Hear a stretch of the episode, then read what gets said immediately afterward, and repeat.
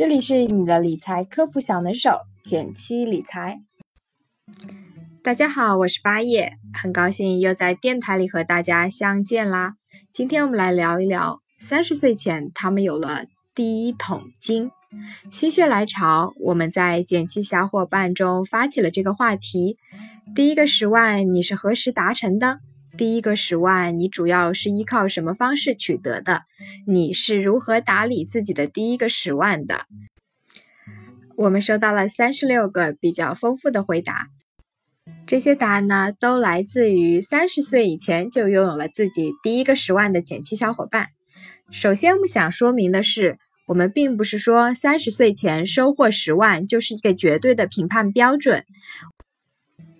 同时呢，我们也绝不希望视财如命的只关注数字，我们只是想透过这个调查，看到更多财务和生活的关系形态。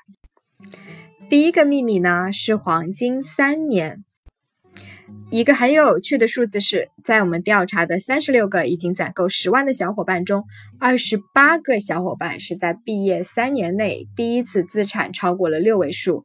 白一记说，毕业三年放银行卡一直没有关心，平时花费也不是很多，不知不觉就到了十万。而范范说，他毕业两年，靠工资和股票攒够了这十万元。对于我们大部分人来说，毕业时才开始真正思考经济独立、不啃老的问题。三年的长度是一个很不错的初级赛道。在这个初级赛道上，我们开始学习自己赚钱、花自己的钱、分配自己的钱。如果毕业三年时，你既没有把钱用在投资自己之上，也没有存下第一桶金的话，或许是时候为自己的财商充一点余额啦。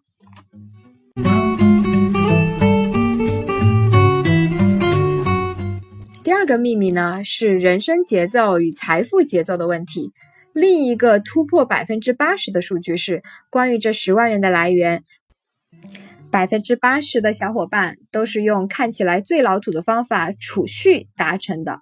这不禁让我们想起《欢乐颂》中基点说的一句话：“好在人生钱很难，但是钱生钱却很容易。”Y Y 说。哎呀，我的十万好没有创意啊！就是毕业两年后慢慢攒出来的。而王阳说，他刚毕业时工资不高，死逼自己拿出自己一半的工资存到新开的账户中，小三年才攒够了十万。现在好多啦，会把工资分成几份来用，生活品质也比以前高了不少。而关于这十万的用处也很有意思，十三位小伙伴用作买房，九位小伙伴进行中低风险的理财。七位小伙伴主要投资于高风险的理财，而七位小伙伴呢会去开发副业，甚至去创业。除了理财投资，房子、车子也是不少人的选择。而投资副业、创业的比例也超乎了我们的想象。东南说，第一年他基本没有攒到钱，第二年的时候攒了六万元买了车，而第三年攒了六万后，又遇到了去年的牛市，首次突破了十万元。然后就买了一套房子，哎，这个时点真是掐得非常准呐。Allen 说，他刚有十万的时候，刚好和朋友开了一家酸奶冰淇淋店，生意不错。不过，以下两个观点，不少小伙伴都提了出来。年轻的时候总觉得花钱如山倒，挣钱如抽丝呀，好难呐。还有小伙伴表示。有了第一个十万之后，他做事和做选择的底气都足了很多，也敢于做出不同的尝试。其实这一方面啊，和我们一生的财富周期有关。我们年轻的时候往往收入很少，但是结婚、买房等重大支出却会集中出现，所以压力啊也往往非常的大。另一方面，年轻的时候，我们往往有最好的试错机会。如果有了一定的财务保障，拼搏的动力也会更加强烈。无论如何，财富在任何时候都应该是顺应人生节奏的助力，而不是阻力。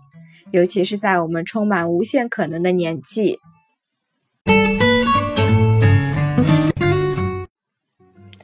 第三个秘密：守正与出奇。接着上面的话题。财富与生活的最佳关系其实就是守正与出奇，而所有答案中最能将守正和出奇结合起来的，就属 Allen 的答案了。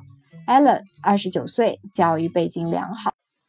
毕业之后呢，他就进入了一所不错的律师事务所，毕业一年就有了十万元的积蓄。总之是一路都很标准的别人家的孩子，守正之路可谓顺顺当当。这个时候，艾伦的好友邀请他开一家酸奶冰淇淋店，好友拿来了粗略的商业计划书，请他一起投资开店。当时有一家国外的酸奶冰淇淋店呢，刚刚开始风靡，好友发现了商机，便决定开一家更具本地特色的酸奶冰淇淋店与其对垒。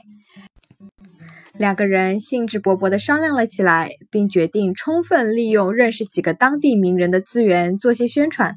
店开张以后，由于口味更特别，性价比也更高，加之时而又明星光顾，给艾伦带来了不少的额外收入。第一桶金也越滚越大，直到第三年，铺子的主人见生意这么好，加了双倍房租，小店才戏剧性的关了门。